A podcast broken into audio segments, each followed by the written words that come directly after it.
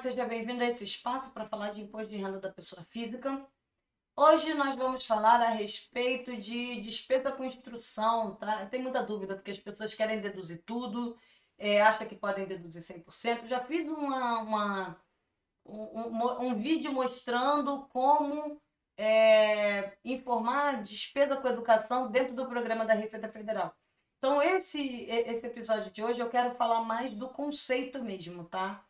É, do conceito de do que, que eu posso deduzir de despesa de educação. Então, os pagamentos de cursos preparatórios para concursos ou vestibulares, bem como as respectivas taxas de inscrição, pode ser deduzido como despesa de instrução? Estou pagando um cursinho lá para ver se eu consigo passar no vestibular. Posso abater do imposto de renda? Não. Por que, que você não pode abater do imposto de renda? Porque não há previsão legal.